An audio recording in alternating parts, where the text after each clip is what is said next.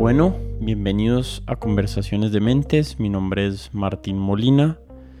Hoy les traigo un episodio con mi amigo Juan Garrido.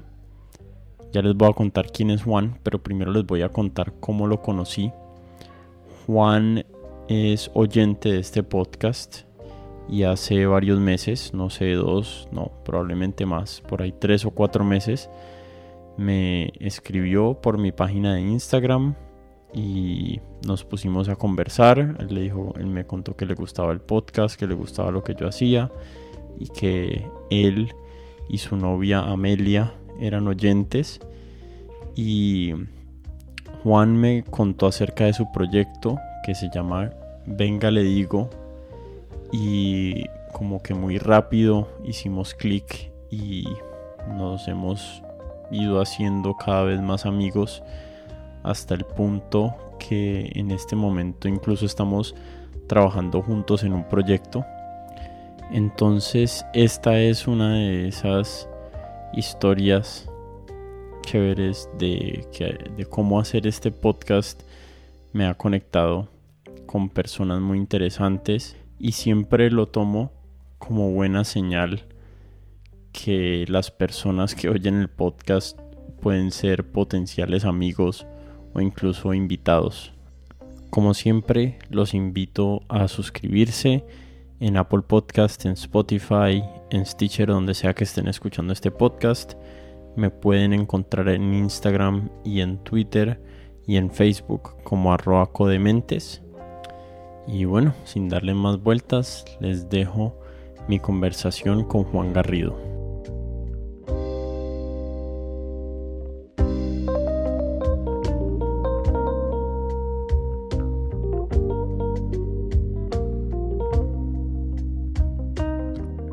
Listo. Bienvenido Juan a Conversaciones de Mentes. Em, para empezar, contémosle a las personas quién sos y qué haces y ya le damos paso a los temas de los que vamos a hablar hoy. ¿Te parece? De una. Listo, Martín, claro que sí. Bueno, yo soy Juan Guillermo Garrido, em, soy publicista.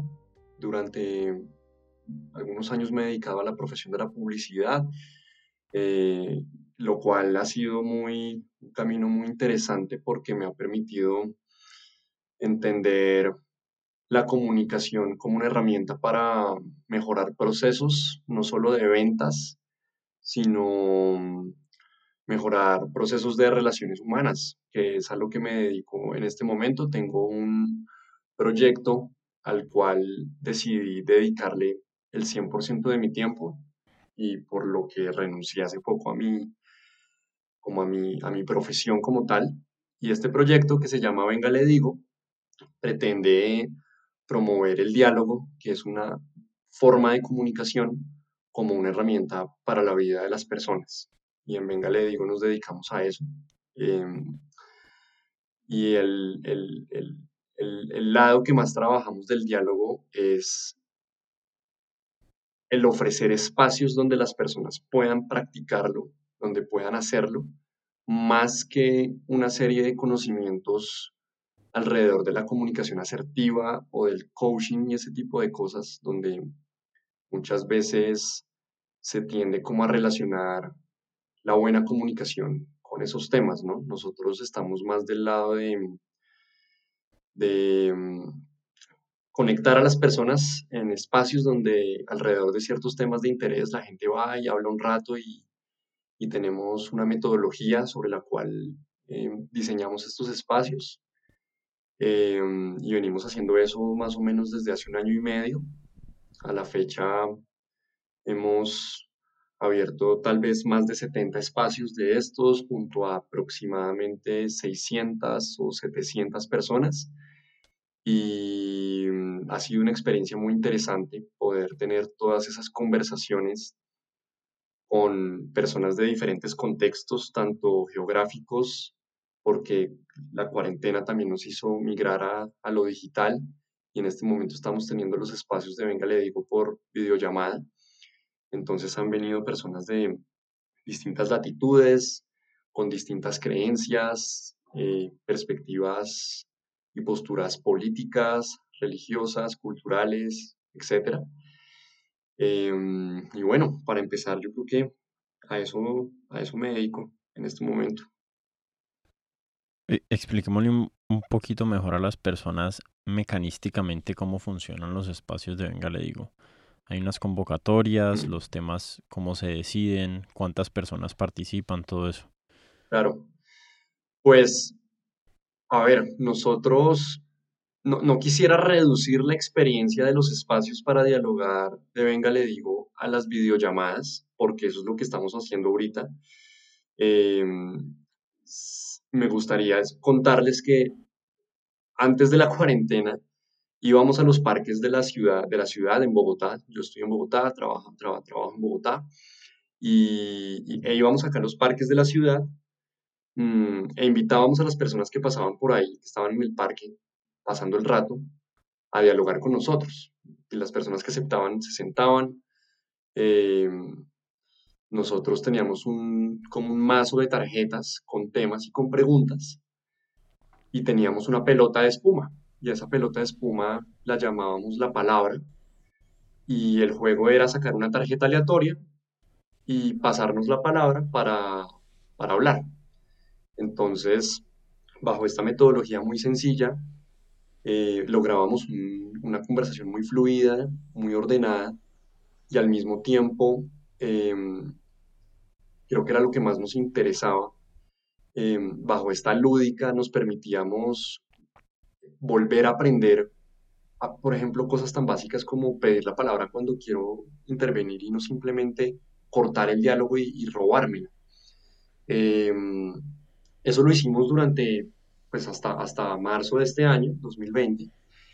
Y, desde entonces migramos a, plataformas digitales y en este momento nos reunimos por videollamadas. Entonces, en nuestro Instagram, que es arroba que venga le digo, por si alguien quiere echarse una miradita por ahí, eh, hacemos una convocatoria, eh, ponemos un tema en la convocatoria, vamos a hablar, esta vez vamos a hablar de, no sé, la amistad, o vamos a hablar de eh, los estados alterados de conciencia, lo que sea, cualquier tema, cualquier pregunta.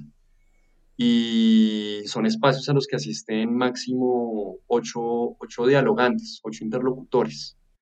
Mm, no se puede más porque se pierde como la, calidad del, del, espacio. Eh, entre más personas, entre más emisores y receptores, más difícil la comunicación. Eh, y ocho nos hemos dado cuenta que es como el número máximo en el que podemos moderar y ofrecer una buena experiencia de diálogo. Esto lo hacemos una vez a la semana, todas las semanas cambiamos de tema y la gente puede ir sin ningún costo y puede repetir y va gente nueva y bueno, ahí se va generando como una red de gente que, que llega por curiosidad o porque se siente sola o porque el tema le interesa y, termina volviendo porque encuentra que el diálogo es una chimba y que es un buen plan. Un poco la idea, venga, le digo, recuperar la conversación como un buen plan entre las personas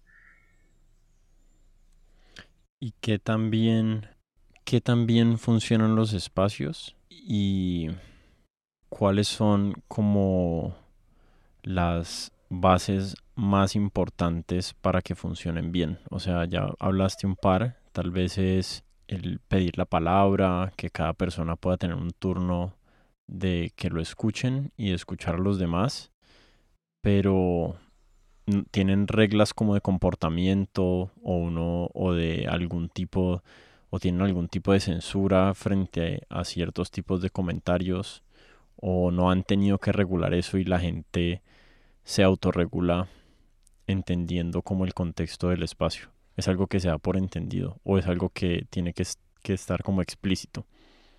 Sí, yo, yo, yo creo que mm, em, en la medida en que nosotros ofrecemos la oportunidad de que las personas entren en una dinámica de conversación profunda, que es lo que prometemos en nuestras conversaciones a la larga. Necesariamente debe haber unas mínimas de comportamiento, algo así como unas buenas prácticas em, que se garanticen en el espacio, unas políticas del espacio que son excluyentes en la medida en que, por supuesto, quien no las acata, pues no está dispuesto a acatarlas no puede ir, Eh, ya te digo ¿Y te ha pasado? No, ¿Te no ha ha pasado, pasado? no ha pasado precisamente porque las, esas políticas son unas mínimas de convivencia eh, que tal vez para los efectos prácticos del desarrollo de la civilización en el 2020 son como obvias, mejor dicho, ¿no? llegamos a un consenso en que, en que eso tiene sentido y nadie por ahora, la experiencia no ha sido que alguien diga, ah, no, es que yo entonces si tengo que respetar el turno del otro o no puedo simplemente putear al otro, pues no lo, pues no, no, no, gracias, ¿no? Hay unas mínimas de respeto, de, de poder, por supuesto, llevar la contraria y disentir y decir no estoy de acuerdo, no me parece. Eh, eh, desde la argumentación invitamos mucho como diga lo que quiera, pero, pero dígalo con, con unas bases y, y siempre respetando al otro. Hay una científica muy importante hoy en Argentina que se llama Guadalupe Nogués, que dice, las personas merecen siempre respeto, pero las ideas tienen que ganárselo y nosotros promovemos mucho eso en los espacios para dialogar. Otra vez, Y otra vez. Repetí esa frase que quiero eh, que quede clara. dice, dice ella, las personas merecen respeto, pero las ideas tienen que ganárselo. ¿Las ideas tienen que ganarse? Ganárselo, el respeto. Ah, ok, ok, ok. Eh, eso Me quiere parece muy interesante esa frase. Sí, es, es bastante interesante porque normalmente atamos las ideas a las personas y al final muchas veces en una conversación donde estamos debatiendo un tema donde hay puntos de vista encontrados, mm, atacamos directamente a las personas como si las personas fuéramos las ideas que ponemos sobre la mesa. Yo creo que ahí hay una distancia y aprender a dialogar tiene mucho que ver con ver esa distancia entre la persona y la idea. Eh, creo que eso permite un diálogo mucho más, mm, como, ¿cómo decirlo? Como, como con las emociones un poco más bajo control, sin quererlas sacarlas de la ecuación, porque son muy importantísimas, pero tal vez ayuda mucho a eso. Sí. Dame, dame un segundo y, y nos detenemos un segundito ahí en esa frase. Hay, hay muchos temas muy interesantes que hay muchas ramas, digamos, por las cuales explorar.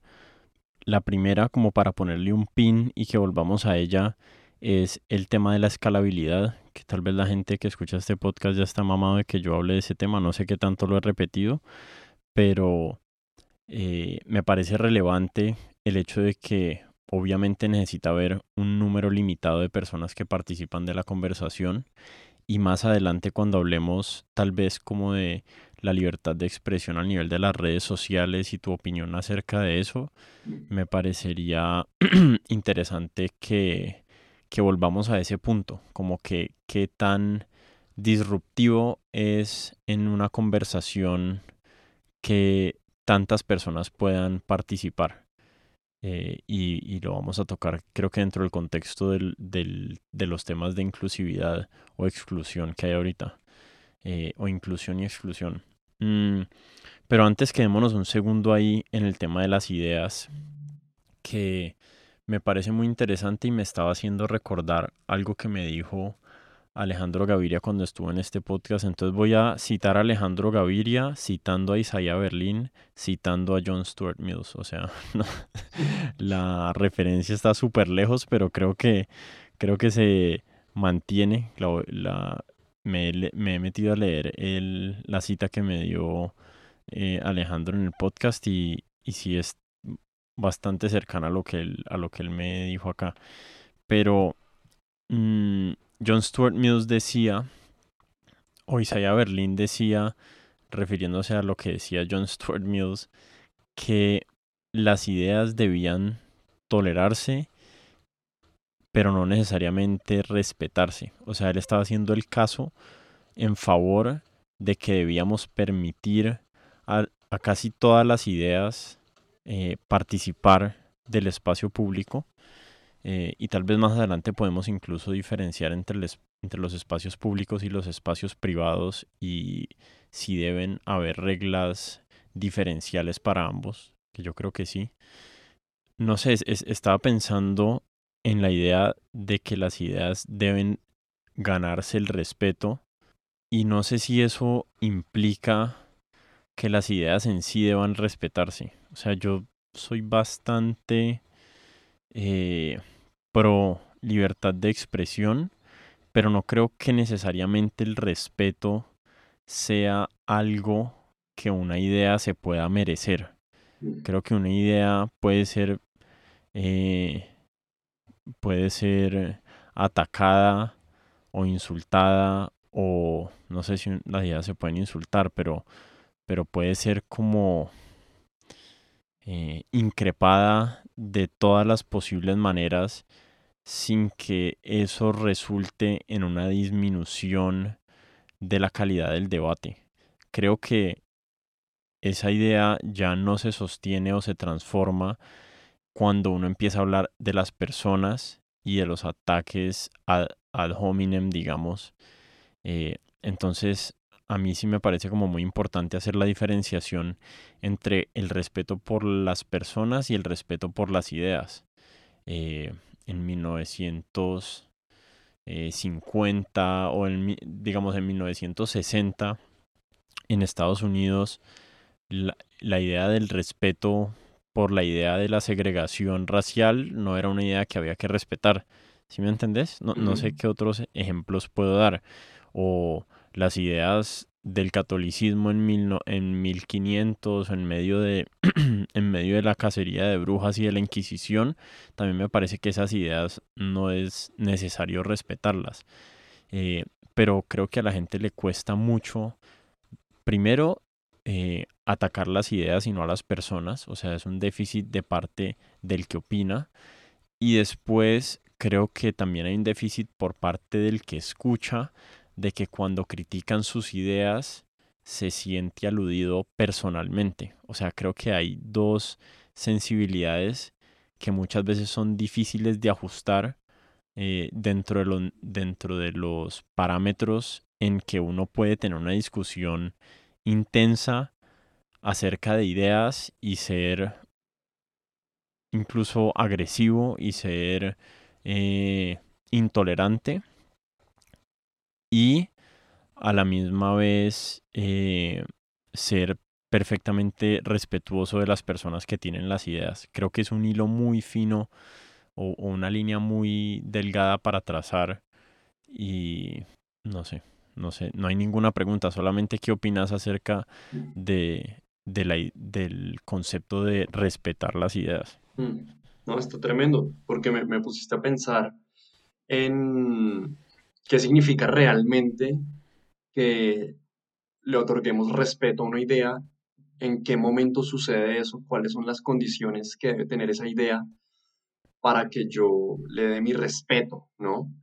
Mm, y me hace pensar que, primero, hay una diferencia abismal entre tolerar una idea y respetarla. Por supuesto, tolerarla significa darle un lugar en el debate sin, sin necesariamente estar de acuerdo con ella, ni, ni otorgarle un juicio de valor. Simplemente la tolerancia a las ideas es contemplar la posibilidad de que, esa idea tiene un lugar y de que tiene y de que si existe es porque hay algún tipo de lógica o de argumentación detrás de ella que le da vida y que solo por existir deberíamos ponerla bajo la lupa a ver a ver qué.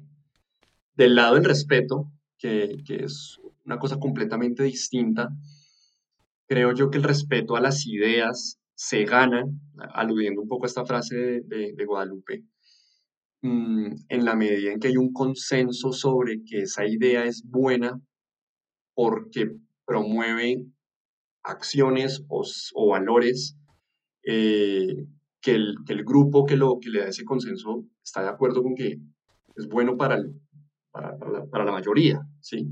Mm. Em, y, y, tal vez Tal, vez por ahí, por ahí va la cosa. Yo creo que, creo que hay algo en el orden del consenso que, es lo que permite que tenga ese sello de respeto, porque una idea no, no, tiene un respeto total. Es decir, puede haber un grupo que la respete y otro grupo que no, pero el grupo que la respeta, la respeta porque tal vez conscientemente y voluntariamente lo hace, no como ese respeto tipo como el respeto como al Padre o como a Dios en cierta época donde había más como un temor de llevar la contraria, entonces yo te tengo que respetar porque si no me va a ir mal. Eh, y ese tipo de respeto, entre comillas, no pasa por el lugar de un proceso de, reflexión y de, consideración de la idea, sino que pasa por el lugar de, la imposición. Entonces, a mí lo que me parece chévere de la, de la frase es que el hecho de que una idea se gane el respeto es precisamente que tuvo que pasar por un momento de, de contemplación por parte del espectador de la idea, de, quien va a ser el juicio, para que esa persona desde su libertad eh, pueda decir sí, se merece mi respeto porque la idea tiene sentido. Eh, mm. no, y, no, y, no, y no la acepto simplemente porque hay una presión social a hacerlo.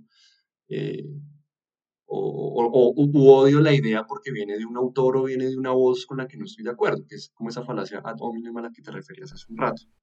Y por otro lado, que fue la otra patica que abriste ahí en la conversación, eh, me parece que es supremamente difícil hacer el ejercicio de separar las ideas de las personas que las enuncian, porque las ideas tienen una un rol fundamental en la construcción de nuestra identidad.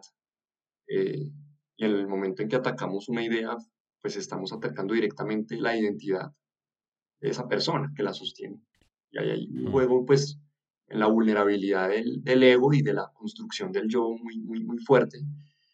Eh, es difícil y, y, por eso el diálogo es difícil y por eso hay que promover espacios donde podamos practicarlo y ejercitarlo como si fuera un gimnasio, porque es que no es fácil, pero es un ejercicio necesario para la, para la sociedad, al menos desde donde lo trabajamos en, en Venga y desde mi perspectiva personal. No, me, me parece súper interesante. No sé qué tanto nos quiero empujar por esta tangente, pero es que se me vienen a la mente muchas ideas al respecto. Mm, una podría ser la noción de que ninguna idea debe respetarse, de que ninguna idea o ninguna verdad se ha ganado un lugar especial dentro de dentro como del espectro del conocimiento humano me parece me parece equivocado y me parece súper negativo para para nosotros poder ir avanzando como especie o como cultura hacia donde queremos ir avanzando. Justo estaba pensando en en una newsletter que vos me compartiste y justo estaba hablando de este tema esta mañana. Me parece interesante que salga colación ahorita. Y es la idea de que yo no soy un experto en estos temas del posmodernismo, la verdad no le he puesto mucha atención, eh, pero según la newsletter que, que leí hoy de... ¿Cómo se llama ese autor? Mark Manson. Tal vez estás hablando de él. Mark Manson. Em, y él resaltaba que uno de los problemas del pensamiento postmodernista es que básicamente se pierde la base o, o, el sustrato sobre el que podemos tener un consenso y construir encima de él. Si todo está bajo permanente eh, cuestionamiento y no hay ninguna manera de medir cuando una perspectiva es más correcta que otra porque se asume que todo es subjetivo y la verdad básicamente no existe. Eh, creo que eso genera una situación de mucha inestabilidad. O sea, necesitamos como sociedades tener consenso acerca acerca de un mínimo de, de verdades para, para poder trabajar juntos, para poder entendernos. Eh, lo mismo sucede en la ciencia, o sea, se, existe la necesidad de que existan, eh, eh, perdón, existe dos veces, em, existe la necesidad de unas estructuras sobre las cuales generar conocimiento de niveles más altos. Entonces, eh, por ejemplo, en la física, las, las ecuaciones de Schrödinger son necesarias para mucho de la investigación y del conocimiento que se ha formulado encima de esas ecuaciones en cuanto a, la, a lo que la gente le dice la física cuántica o la mecánica cuántica. Em, pero a la misma vez, o sea, ese es, ese es un lado, digamos, de la balanza, pero a la misma vez del otro, de la del otro lado de la balanza necesitamos también el cuestionamiento de nuestras de nuestras creencias más fundamentales, porque si no realmente no logramos ningún tipo de transformación trascendental.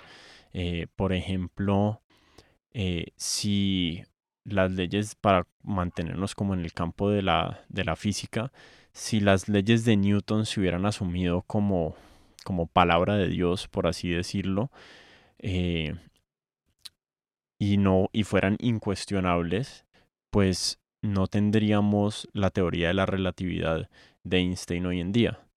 Entonces, creo que lo difícil es poder mantener un balance saludable entre generar consenso sobre el cual construir y a la misma vez eh, estar suficientemente abierto y eh, hacer unos cuestionamientos eh, como sustanciales de esa estructura sobre la que estamos construyendo. Me parece que el problema del posmodernismo es que terminamos cuestionando todo permanentemente, no con una crítica sobre la sustancia de la estructura que construimos, eh, sobre el contenido de las estructuras que construimos, sino sobre la noción misma de que se puedan construir estructuras y que esas estructuras que se construyan sean favorables. Creo que eso está un poquito, esto es una tangente bastante lejana, pero me parece interesante y me gustaría saber qué opinas. Claro, chévere. No, lo primero que opino es que el hecho de que una idea sea respetable no significa que no pueda ser cuestionable. Eso me parece muy importante, ¿no? porque mm, a veces me pareciera como si respetar algo implicara no poder ponerlo en duda. Eh, y por eso entonces, entonces no respetemos nada porque, porque entonces eh, ahí hay algo raro con, con, con, la confusión de términos que creo que nos ha llevado como a, al irrespeto por querer ir en pro de la, del cuestionamiento. Y una cosa no es mutuamente excluyente de la otra, ¿sí? E-, eso como primera instancia, y yo creo que eh, construir sobre lo construido, que es algo esencial y fundamental para el desarrollo de cualquier civilización y de cualquier sociedad, no implica un ataque, no debería implicar un ataque destructivo hacia las ideas y menos hacia las personas que las enuncian solo por haberlas enunciado. Eso como para cerrar la idea anterior que, veníamos trabajando. Mm. Y sobre esta nueva, esta tangente que, acabas de, poner sobre la mesa, pues sí, yo, yo creo que hay un tema con el relativismo que nos está jugando en contra, pero que en algún momento fue necesario históricamente, porque definitivamente en los 70s y, hacia acá, que fue como en ese momento de quiebre de la agenda moderna y la aparición del posmodernismo con, su, con la muerte de las verdades eh, y las verdades entendiéndose como instituciones de la verdad.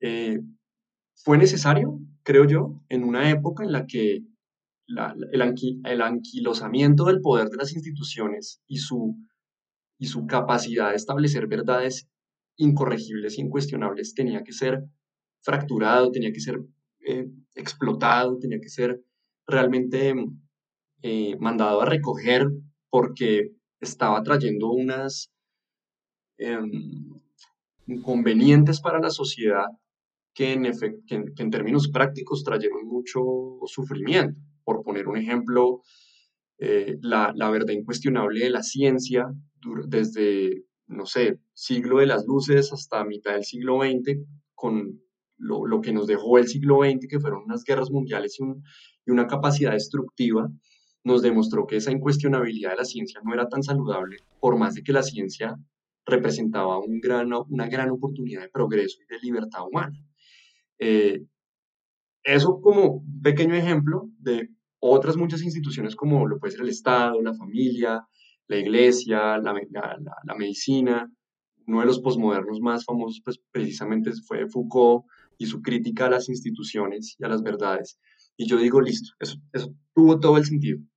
Tuvo todo el sentido apelar como, como a, a esta muerte de Dios nietzscheana, donde, donde, donde necesitamos otras verdades, donde necesitamos darle espacio y tiempo a otras posibilidades que rijan nuestra existencia. Eh, y eso nos lleva a un relativismo eh, del que no hemos salido y creo que no hemos salido porque es que es muy difícil salir de ahí. O sea, si, si yo ya no, si, si, si históricamente me, me, he podido liberar de una verdad externa a mí que se me es impuesta y que es muy difícil combatirla, y ahora puedo ser mi propia verdad o puedo tener mi propia verdad sin necesidad de justificarla ante los demás o de ponerla a prueba, eh, pues no podemos construir sobre nada porque mm, la, capacidad de consenso es menor, eh, la, la, calidad también de las ideas tiende a bajar porque si no tengo que confrontarlas con nada con nadie, pues pues, pues, no, me puedo inventar cualquier cosa y no necesita ningún tipo de, de, esquema lógico o argumentativo detrás que la sostenga o de rigurosidad de método para, para poder llegar a ellas. Y, y, mm. yo creo que voy, a hacer algo así como un hipertexto a, otro episodio de, de, de, Conversaciones de Mentes, porque yo soy fan del, del podcast. Y fue esta conversación con Roberto Palacios, que tuviste con el filósofo, que hubo algo que él dijo que me pareció muy, muy brillante a propósito de este tema que hablamos, y es que hoy confundimos nuestros derechos con los hechos. Y creemos que porque tenemos el derecho a creer en lo que queramos y a ser quienes queramos, entonces eso puede reemplazar los hechos. Y él pone un ejemplo, eh, tal vez hago la, hago la cuñita para que la gente que no ha escuchado ese episodio luego vaya de este a ese. Pero él pone el ejemplo de qué pasaría en un, en un caso hipotético, eh, situación filosófica en la que una mujer blanca, eh, rubia, dice que ella es negra, ¿no? Eh, y en, la, en, nuestra época, hoy en día, ¿quién, quién sería capaz, quién, ser, quién se atrevería a decirle que no? Si, si ella se identifica como una persona negra. Entonces, como ella está en derecho de creer y de decir, sobre todo, eh, lo que quiera. Y su, y su verdad, y su verdad es que es así. Exacto. Entonces. Y su verdad es incuestionable dentro del paradigma eh, como posmoderno, ¿no? Porque cada cual tiene su verdad subjetiva y son básicamente equivalentes en su no ser en no ser verdad a la misma vez. Claro, y, la, total, y la incapacidad de poder decirle a ella, oiga, usted está, porque no va al médico, por ejemplo, supongamos, eh, porque lo que usted está diciendo es una estupidez, es un sinónimo de un ataque, de una transgresión, de, ¿sí me entiendes? Como, como que no estamos atacando a la persona, estamos atacando a la idea, pero mm. ese relativismo y esa incapacidad de relacionarnos con el otro de una forma Mm, saludable, y por saludable quiero decir poner en duda ciertas cosas que deben ser puestas en duda para, para ver si tienen sentido o no, porque es que si no tienen sentido no podemos seguir avanzando en esta construcción que es la, la sociedad. Si, la, si yo le digo a ella algo, cualquier cosa, entonces yo voy a ser un misógino o un racista. Y ahí pues muere cualquier posibilidad de entablar un tejido social y, y, si a eso le sumas el ingrediente de que le puedo dar unfollow en una sociedad donde es tan fácil bloquear al otro, pues tienes la fórmula perfecta de, de, de, de, los fanatismos, de las cámaras de ecos donde solo escuchamos el eco de nuestra propia voz y, y, con ello una incapacidad para relacionarnos con lo diferente, con lo otro y, y hay un montón pues, de problemas que vienen derivados de eso. El, el problema ahí, Juan, y no sé qué tan dispuesto estés a hacerte el harakiri aquí en público. Eh, te, entendería perfectamente si no quieres opinar, pero en esa conversación con Roberto estábamos hablando del contexto, dentro del contexto de la conversación alrededor del tema de las personas trans. Y el cuestionamiento de Roberto venía precisamente en el sentido de si el género es fluido, ¿por qué no la raza? Porque una persona que adopta el comportamiento y el aspecto y, y de alguna forma vive como una historia porque si digamos hablamos de en ese momento de Rachel Dolezal que era una mujer tal cual como la describiste que en algún momento en Estados Unidos se descubrió que se estaba haciendo pasar por otra raza distinta eh, pues se estaba haciendo pasar por negra cuando había crecido blanca em, y el cuestionamiento era por qué no aplica en ambos casos o, o seamos permisivos en ambos casos y permitamos que personas que se identifiquen con otros grupos raciales lo hagan o tenemos que al menos poder explicar por qué es el caso en el por qué es un caso eh, dentro del contexto del género y es otro el caso dentro del contexto de la raza. Y eso a mí me ha parecido extremadamente difícil de explicar.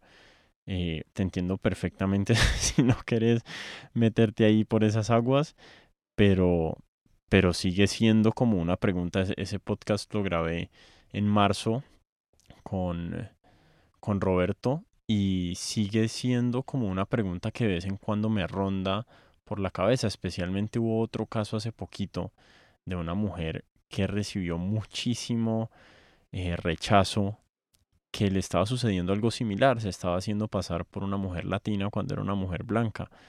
Em, se había cambiado el nombre, no sé.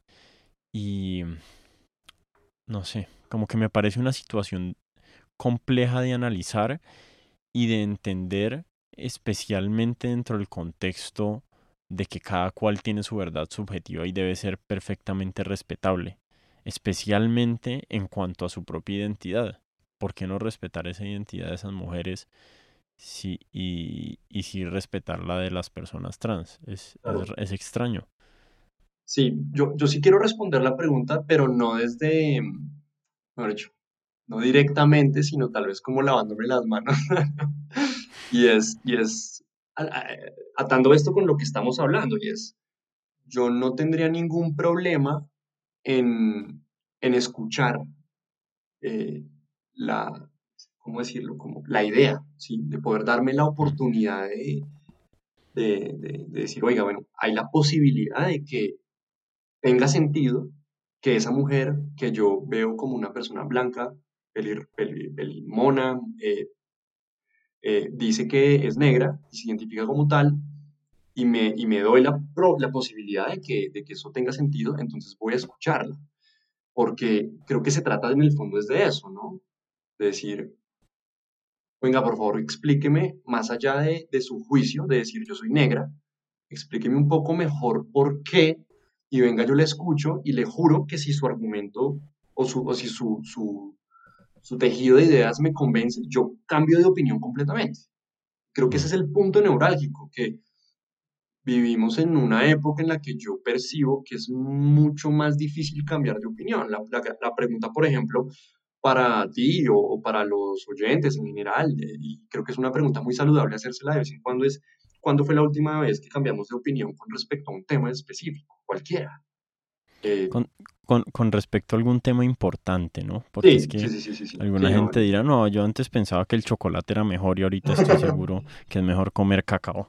Entonces... No, preguntas profundas, políticas, eh, importantes. Ah. Eh, y, y, creo que para responder tu pregunta, yo digo, en este momento, si traigo la situación hipotética a mi vida hoy y salgo a la calle y me encuentro a esa mujer y ella me dice que es negra, yo le digo, usted está diciendo una vaina que para mí no tiene sentido, pero, pero venga, le digo, sí, venga y hablamos, venga yo la escucho y venga yo también le cuento porque yo no creo que usted es negra y ojalá el interlocutor también esté en la, en la, en la misma disposición de querer cambiar su opinión si mi argumento la convence. Pero otra vez, imagínate decirle eso mismo a una persona trans. Cambia totalmente el contexto. ¿Cierto? y se vuelve básicamente con el chasquido de los dedos se vuelve transfóbico y misógino o no sé, o nazi o no sé. Eh, yo igual, o sea, ese tema, ese tema de la de, de las personas transgénero es un tema muy sensible. Yo no creo que lo vayamos a resolver aquí. No. Pero sí es, pero sí refleja la complejidad y, y los problemas que existen en el subjetivismo y relativismo absoluto con el que al que yo siento que cada vez más nos estamos transformando en nuestra manera de pensar colectiva. ¿Sí me entendés? Y, y ya está alcanzando unos niveles que no es dentro del contexto de, de, nuestros, de nuestras discusiones culturales, sino que ahorita ya incluso es a nivel eh, científico. Y mm. eso sucedía anteriormente, pero yo creo que habíamos llegado a un lugar mucho más saludable del cual podíamos transicionar hacia un cuestionamiento de nuestros conocimientos fundamentales, pero de una manera más saludable y no tan eh, como revolucionaria por ser revolucionaria en sí mismo ya. Es como es como lo que hablábamos ahorita, cuestionar por cuestionar no es productivo. Cuestionar es útil cuando uno tiene algo que aportar y tiene, eh, y tiene alguna evidencia o algún argumento mm, valioso que hacer en contra de el status quo de alguna idea. Pero siento que en este momento estamos en, en un momento en que en el que lamentablemente lo que vemos en el mundo es eh, el resultado negativo de que esas ideas de Foucault se han percolado a todos los sectores de la opinión pública, no solo a la izquierda, sino a la derecha. Entonces ahorita la derecha en Estados Unidos puede vivir una realidad alterna en la que no existe el coronavirus o la derecha en Colombia vive o, tienen sus, sus hechos alternativos, extrañísimo.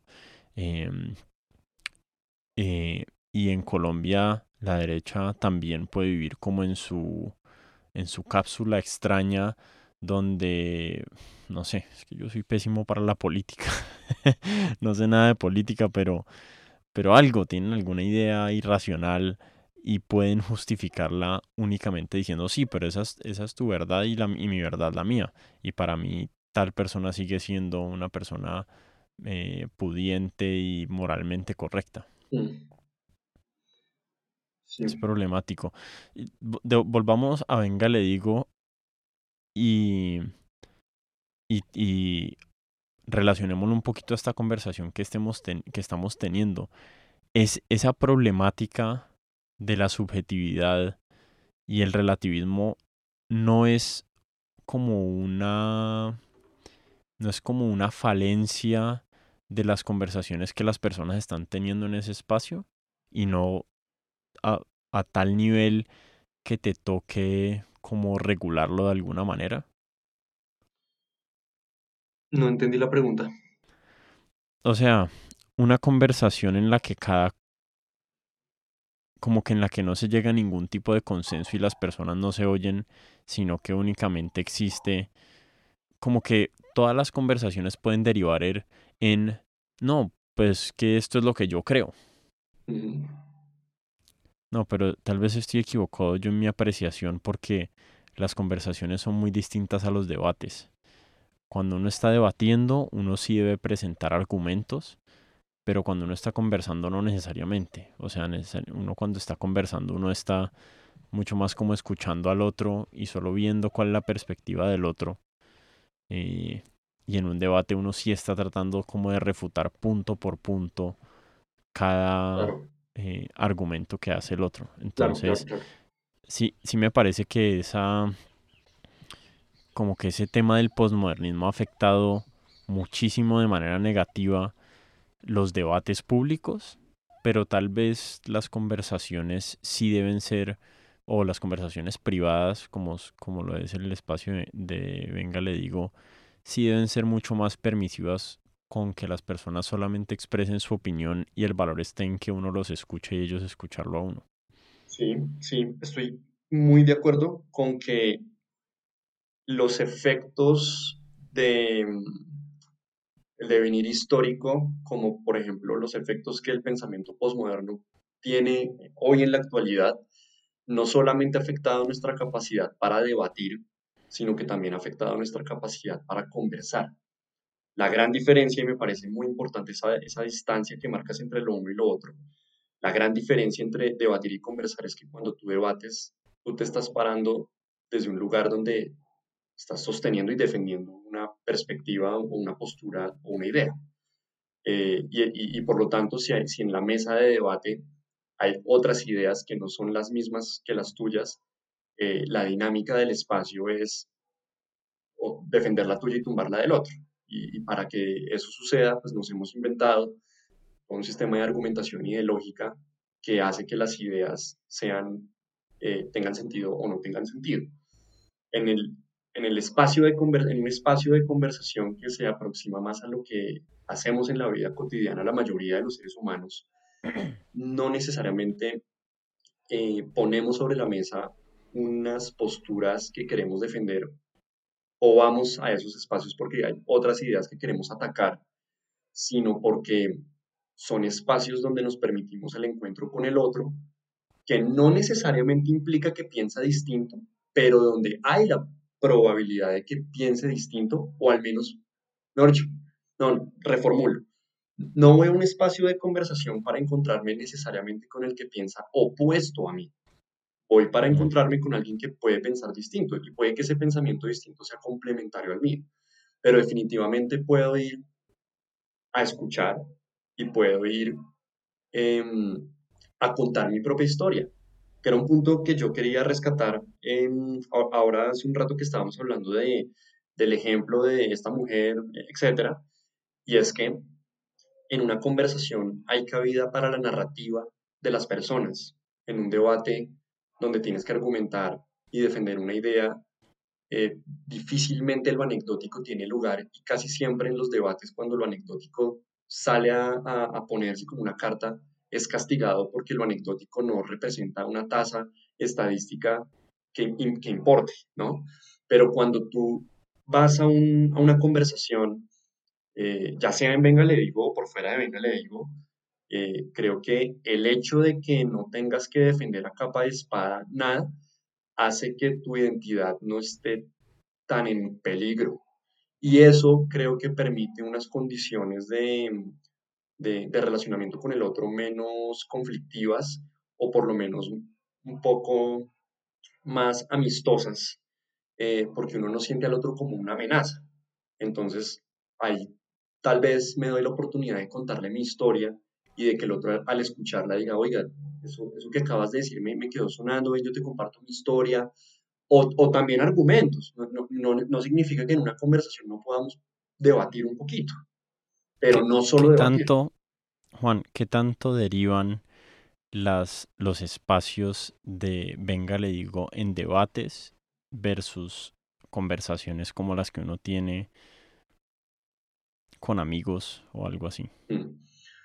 Bueno, yo creo que depende del tema del que se esté hablando. Hay unos temas más polémicos que otros. Por ejemplo, si estás hablando de, qué sé yo, el paro nacional de noviembre del año pasado, ¿no?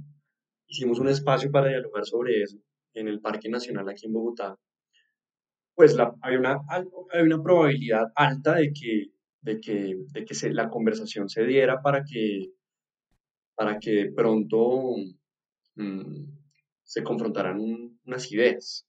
Pero si tienes un, un, espacio para dialogar sobre, qué sé yo, vuelvo al tema, la amistad, el Halloween, eh, que fue uno de los más recientes, pues de pronto nos vamos a poner a debatir sobre eso? ¿no? De pronto no es tan, tan rico, o, no sé, de pronto no es tanto la intención con la que van las personas. Mm, yo creería que mm, nuestros, en nuestros espacios la gente está buscando es más un momento de compartir con el otro, eh, en medio de una época y pues, una cuarentena y una pandemia en la que cada vez es más difícil tener una interacción profunda con otras personas que superen el like o el match o, el tweet, ¿no? Em,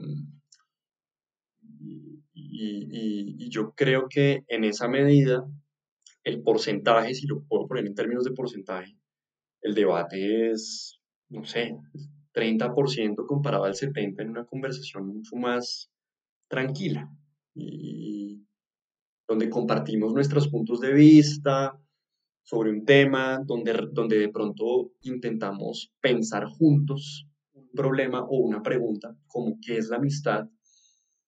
Eh, y cuando abordamos preguntas que de pronto no tienen respuestas absolutas, eh, se entra en una dinámica de, relacionamiento mediante el lenguaje muy distinta a, la imposición de una idea o, a, la, defensa o a la, a la defensa de, una, idea misma. Sí. Mejor dicho, en, pocas palabras, en Venga le digo, no pretendemos crear o ejercitar unos, eh, no sé cuál es la palabra, debatidores, eh, gente que debate pues eh, de una forma impresionante y no es el lugar donde la gente va a, a, poner las, las, las verdades absolutas o a encontrarlas o a querer buscarlas. Definitivamente no es la intención de Venga, le digo.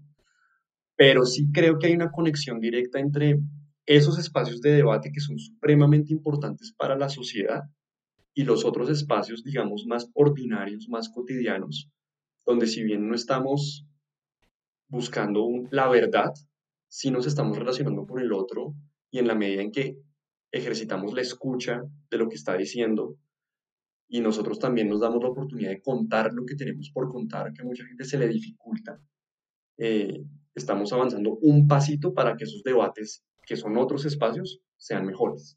No sé si eso tiene, si se entendió lo que, eso que acabo de decir. Sí, sí, no, totalmente de acuerdo. Eh, creo, creo que podemos aprovechar aquí para volver al tema que te planteé anteriormente y tal vez esto ya lo hablé en una conversación que voy a publicar muy pronto, pero me parece un tema súper relevante y tal vez le podemos dar como otro giro aquí. Eh, y es el problema que hay eh, cuando nos tratamos de comunicar en espacios no sé cómo no no sé bien cómo plantear esto o sea, venga, le digo, en mi opinión y las veces que he participado ahí, me parece un espacio súper exitoso en lograr lo que se plantea. Eh, a la misma vez, la pregunta que me estoy haciendo es, ¿qué es lo que se supone que estamos cultivando y por qué no está funcionando en los espacios más públicos?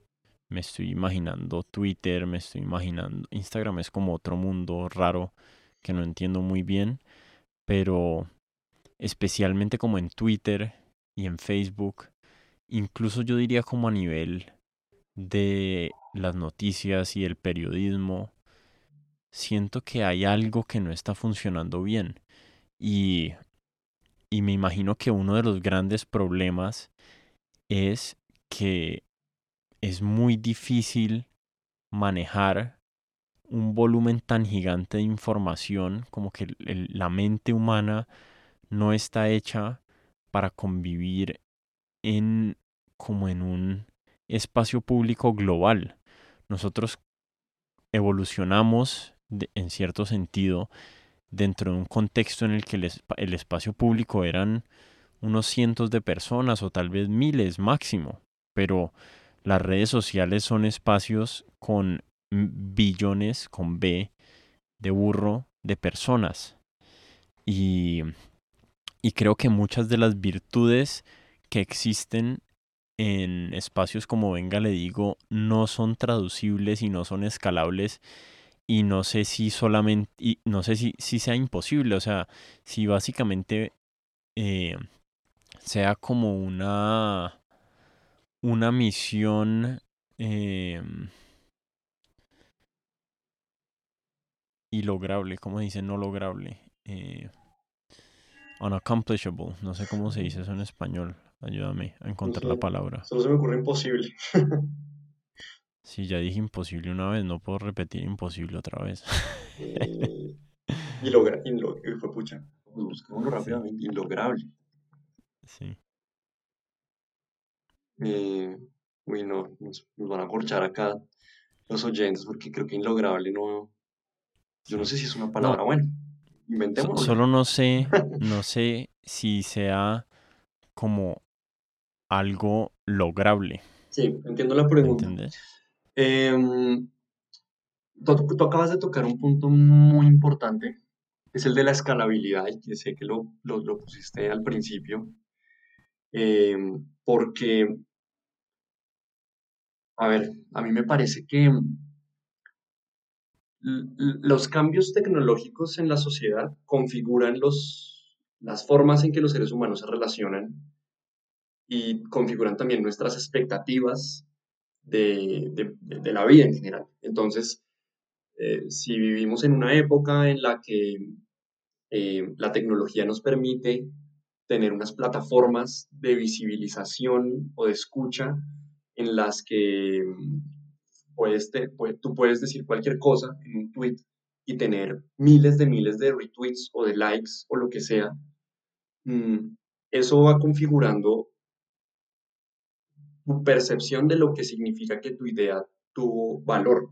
Entonces, si no tiene miles de likes, es porque es una idea, de pronto, un tweet que no fue tan chévere. Y, si tuvo no, nada más 100 likes, pues de pronto uno se siente mal porque es que 100 likes no es nada en el mundo digital, pero cuando uno se pone a pensar que son, que son 100 likes, que son 100 me gusta, eh, que son 100 personas dándole me gusta a una idea, pues 100 personas es un número considerable. si tú pones 100 personas en una línea recta eh, y, lo, y, lo y lo, como que lo traduces en, un plano físico, dices, pues 100 personas es un montón de gente. Y, Vení, te interrumpo ahí un segundito. Eh, ¿No será que la percepción, creo que hay dos razones por las que la percepción de que un like es tan poco valioso, representa tan poco valor? La primera me imagino que puede ser el poco valor que le da uno a los likes que uno da. O sea, si uno siente que un like de uno no vale nada, pues entonces 100 likes de otras personas valen 100 veces nada. O, o si vale muy poquito, son 100 veces muy poquito. ¿Me entendés? Mm. Eh, esa es una. Eh, como el juicio mm, personal que uno tiene de cada like o de cada retweet que uno da o algo así. Y eh, por otro lado, es como la comparación permanente con personas que constantemente tienen miles, cientos de miles o millones de likes. ¿Sí me entendés? Entonces, e, es otro problema de escalabilidad. Es, que estás dentro de un contexto en que te estás comparando con Kim Kardashian y no con como con tu contexto inmediato. Eh, debe ser muy duro vivir en una sociedad donde o sea, ese es uno de los grandes problemas de la sociedad, ¿no? Unos andan en Toyotas Prados y otros andan a pie. Y los de las Toyotas Prados están constantemente alrededor de las personas que andan a pie. En cambio, como en, el contexto en el que el ser humano evolucionó, eh, pues la gente tenía relativamente como acceso a las mismas cosas. Sí, yo, a ver, voy a volver en la idea que estaba hilando para responder tu pregunta inicial con el tema de la escalabilidad, eh, porque me parece importantísimo, no, no, me quiero, no quiero perder la idea.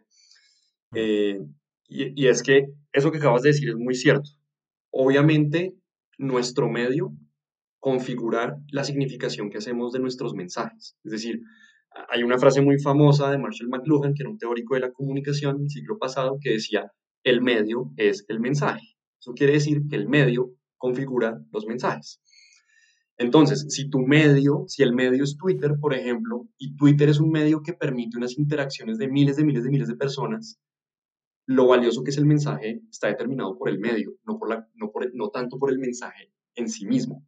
Eso quiere decir Que claro, si la posibilidad es de recibir miles de miles de miles de, de, retweets o de likes, pues tú con 50 no te vas a, mm, eh, pues a sentir bien.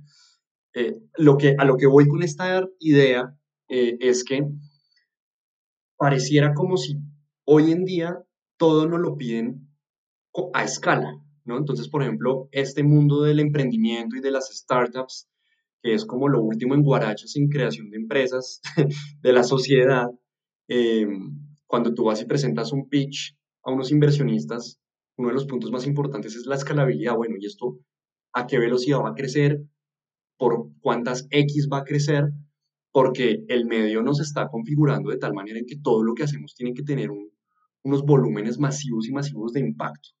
Pero cuando tú contrastas eso con la naturaleza de una conversación, con la naturaleza del diálogo, te das cuenta de que son cosas que no, no son compatibles.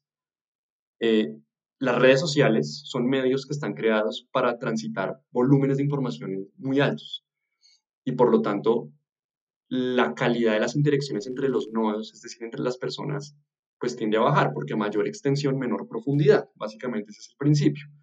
Y tú para poder dialogar necesitas demorarte escuchando al otro, necesitas tiempo y no puedes hacerlo con con, con, con, con, miles o cientos o ni siquiera decenas de personas porque no es la naturaleza de la, del, del diálogo. Eh, sin embargo, el diálogo, por lo menos desde la postura de Venga, le digo, no puede, no puede ser reemplazado por las interacciones de las redes sociales porque cumple una función muy importante en la construcción de relaciones eh, significativas entre los seres humanos. Entonces, por supuesto, el modelo de Venga le digo, que son conversaciones de ocho personas, 10 personas máximo, no se puede escalar, eh, por lo menos no como uno se lo imagina, es decir, tiende más a lo artesanal, a lo hecho a mano, a lo caserito, porque la naturaleza del diálogo es así. Cuando lo intentas escalar, se pierde información en la transmisión de los mensajes, la relación entre los nodos, es decir, las personas, no es la misma, es mucho más superficial, es mucho más efímera, no hay la, el medio no facilita una atención en la conversación, que es el problema de las redes sociales, la atención, y por lo tanto, pues es, imposible cualquier proceso dialógico, al menos desde las interfaces a las que estamos acostumbrados en, en, redes sociales. No sé si eso responde un poco a tu pregunta. ¿Estás optimista o pesimista de nuestra habilidad como humanidad de recuperar esos espacios, esos espacios de diálogo que, que yo siento que eran tan comunes antes. O sea, antes la gente salía a la tienda a hablar o a la esquina en los barrios y después como en el pensamiento intelectual eh, más, como más, eh, no sé cómo decirlo, no sé cuál es una palabra para eso. En el pensamiento o en, no, como al nivel de intelectuales también existían como estos cafés famosos donde iban y se reunían, no sé, eh, Gabriel García Márquez y un montón de otros escritores en Bogotá o, en París había un, café famoso donde todos los intelectuales iban y se reunían.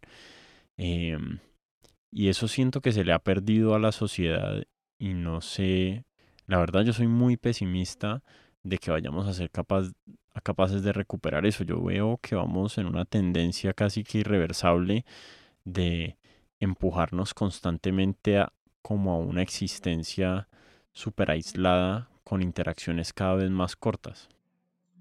Gran pregunta. Pues yo creo que mi respuesta es sí, yo soy un optimista del diálogo y tal vez ese optimismo es lo que me hace hacer, venga, le digo, todos los días.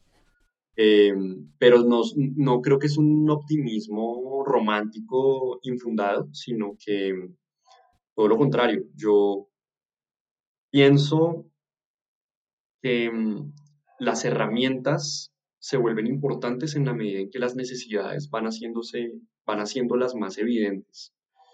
Y em, en la medida en que las personas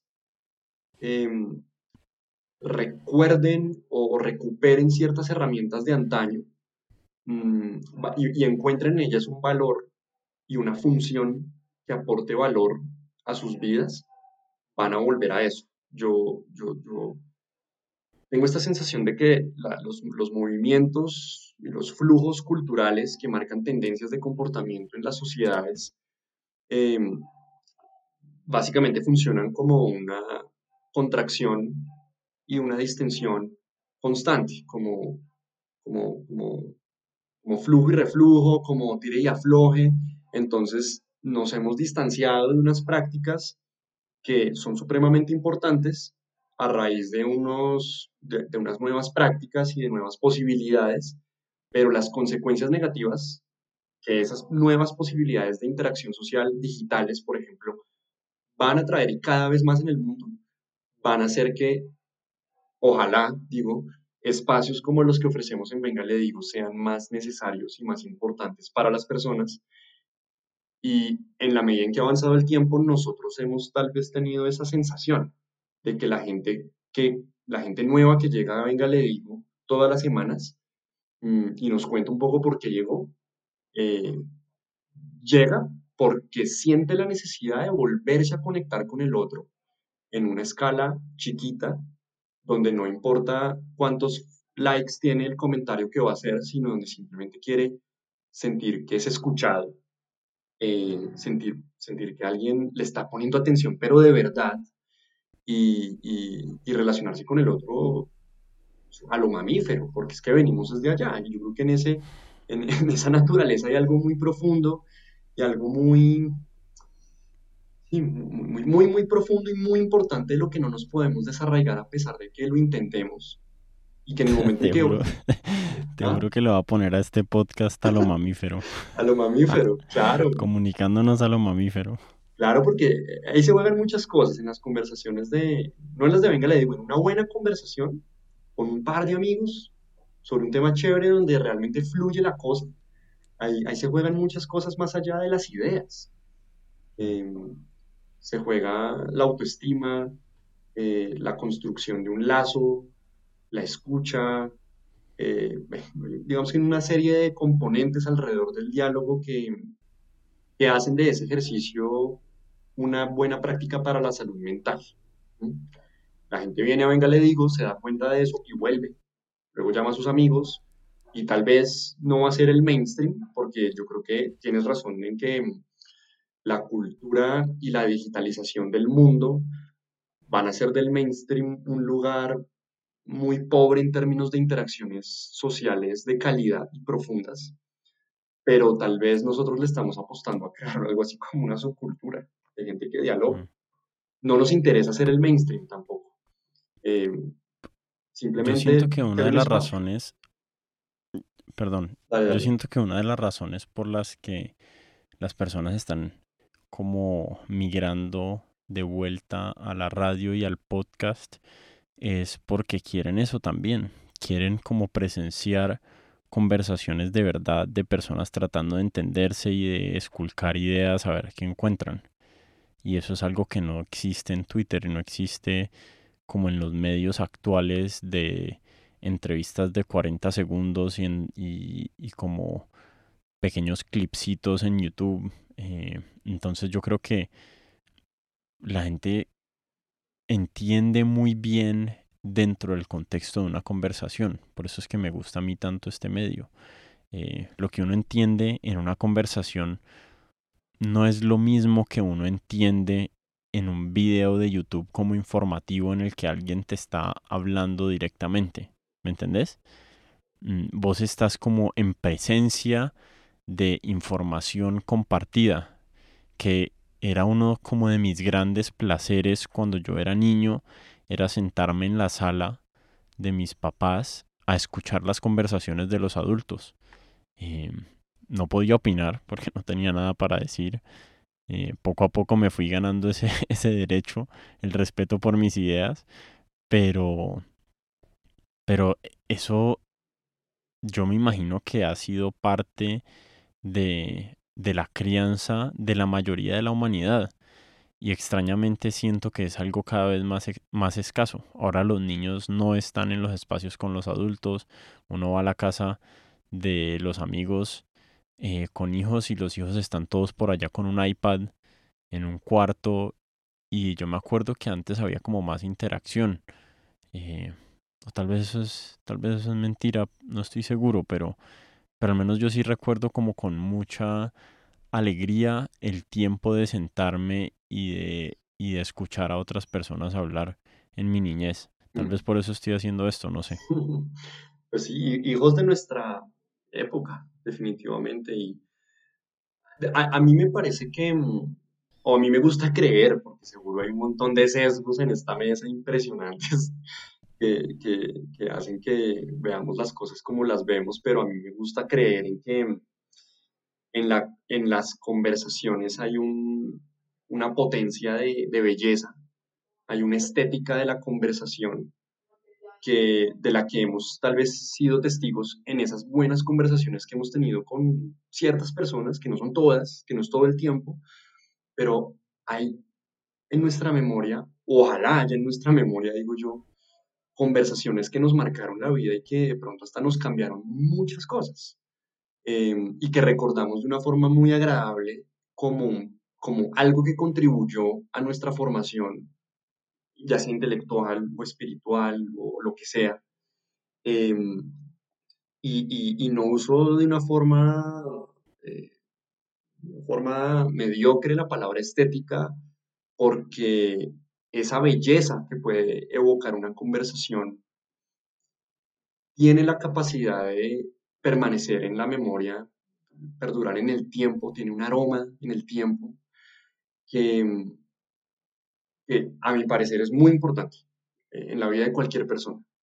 Y sobre todo, que se puede acceder a ella sin necesidad de un gran tema como la política, la economía, la filosofía, la religión, sino que en nuestra capacidad de diálogo casi que innata eh, hay una potencia de esa belleza alrededor de dialogar, no sé, sobre cualquier cosa, temas ordinarios, temas una conversación informal con cualquier, con una persona eh, que no necesariamente tiene que ser como el, el PhD en no sé qué. Eh, y creo que ahí, eh, en esa democratización del diálogo, hay un ejercicio muy importante para hacer. A mí me parece que, por ejemplo, está muy bien, estoy muy de acuerdo contigo con que el, el, podcast que intenta salvar la radio o adaptarla al medio para que sobreviva, Em, es un ejercicio muy valioso porque recupera la voz, es algo que hemos perdido por el, por los, el chat y las plataformas digitales, y no solo la voz, sino eh, la posibilidad de dos voces o más en una misma mesa teniendo una conversación, y eso es chévere, eh, pero al mismo tiempo nos acostumbra a que las buenas conversaciones y los buenos contenidos suceden allá, en, el, en los podcasts que yo escucho y yo estoy relegado de esas conversaciones y tengo que limitarme a escucharlas. Y la postura de venga le digo, no, usted también puede tener una gran conversación, usted puede ser un gran conversador y tal vez lo que ha sucedido es que ese músculo se le ha debilitado porque no lo ha ejercitado eh, y no lo ha ejercitado porque casi no hay espacios donde podamos ejercitar nuestras habilidades para dialogar. Pero si lo ejercitáramos, tal vez tendríamos esas grandes conversaciones que creemos que solo las podemos escuchar en los podcasts que nos gustan o en, los, en, los, o en lo que sea. Eh, y... Benite encuentra una analogía precisa. Va. Eh, los podcasts son como ver fútbol en la televisión y las conversaciones es como ir a jugar fútbol en la cancha del barrio con los amigos. Y a, ambas tienen espacios distintos y tal vez lamentablemente eh, ahorita existe mucho de ver fútbol y no tanto de jugar, no sé, estoy medio desenterado del estado de, del fútbol barrial en este momento. Y estoy más desenterado del fútbol televisivo porque no veo nada de fútbol, pero me parece que la analogía se sostiene, o sea, hay un espacio para ver personas que le dedican tiempo y se especializan en hacer cierto tipo de actividades, pero no por eso uno se debe sentir excluido y uno debe encontrar maneras de, de participar en su manera y a su nivel de inclusive de las mismas conversaciones. De acuerdo, y, y es que, de nuevo, la época, los, en los medios en los que nos movemos, van generando el hábito y la costumbre de consumir contenido, pero no de generarlo. Salvo en ciertas excepciones, ciertas personas que por cuya personalidad tal vez son más dados a producir que a consumir el contenido. Pero si tú lo pones en términos masivos o estadísticos, definitivamente nos estamos convirtiendo en grandes consumidores de, información y en pocos productores de ella. Eh, y eso tiene un efecto en la vida, en la vida práctica, en la vida cotidiana, y es eh, asumir una, tal vez una existencia en la que todo lo bueno pasa en la pantalla eh, o en los audífonos, pero no en la práctica de, de, mí mismo, de mi cuerpo puesto ahí en la conversa, en, el, en, la cancha del barrio, y no es, y está muy ligado a que la digitalización es un proceso que tiene una desmaterialización del mundo, una pérdida del cuerpo, una reducción de los sentidos a solamente la vista y el oído, pero todo lo demás queda relegado a un plano que no sabemos dónde está porque a qué huele Internet, por ejemplo, ni idea, no huele a nada, tal vez. Em, y esa pérdida del cuerpo nos va haciendo más, mejor dicho, más, más como que nos desactiva y por lo tanto vuelve el contenido y el portafolio de Netflix que es eterno eh, y de los podcasts que es eterno en algo pues supremamente seductor y muy, y muy facilista al mismo tiempo. Entonces, si hay una, cuando yo empiezo a, hablar, a poner estas ideas sobre la mesa, siento que me estoy aproximando, es como la postura política de venga, le digo, que es hacer un llamado como, al, como a la práctica en primera persona de lo que nos gusta. Eh, y, y, es que no me imagino, y creo que tal vez no había pensado en esto, pero no me imagino si hay personas a las que no les guste tener buenas conversaciones.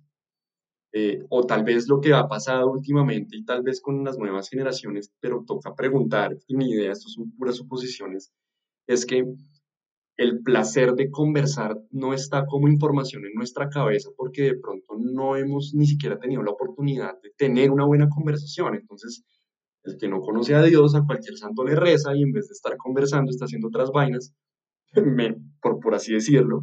Eh, no digo que conversar sea lo único, por supuesto, pero pero, pero mi experiencia siendo venga, le digo, ha sido que la gente, algunas personas, manifiestan que han encontrado en, el, en la práctica de la conversación un gran plan y vuelven y dicen, pues puta, es que dialogar es una chimba.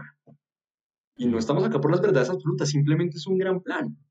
Eh, y ahí tal vez hemos perfilado el proyecto hacia ese lugar. Oiga, ¿por qué no nos abanderamos del, diálogo y, e intentamos y promovemos que, que sea un buen plan y le demostramos a las personas que es un buen plan y para hacerlo pues abramos espacios para que la gente venga y dialogue.